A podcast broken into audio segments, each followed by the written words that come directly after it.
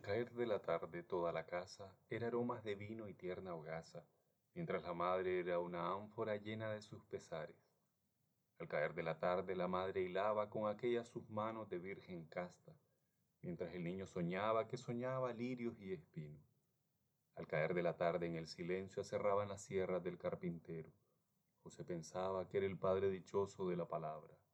Al caer de la tarde, Señor, atiende la amargura infinita que el mundo tiene Colma el vacío de esta familia humana sin tu cariño.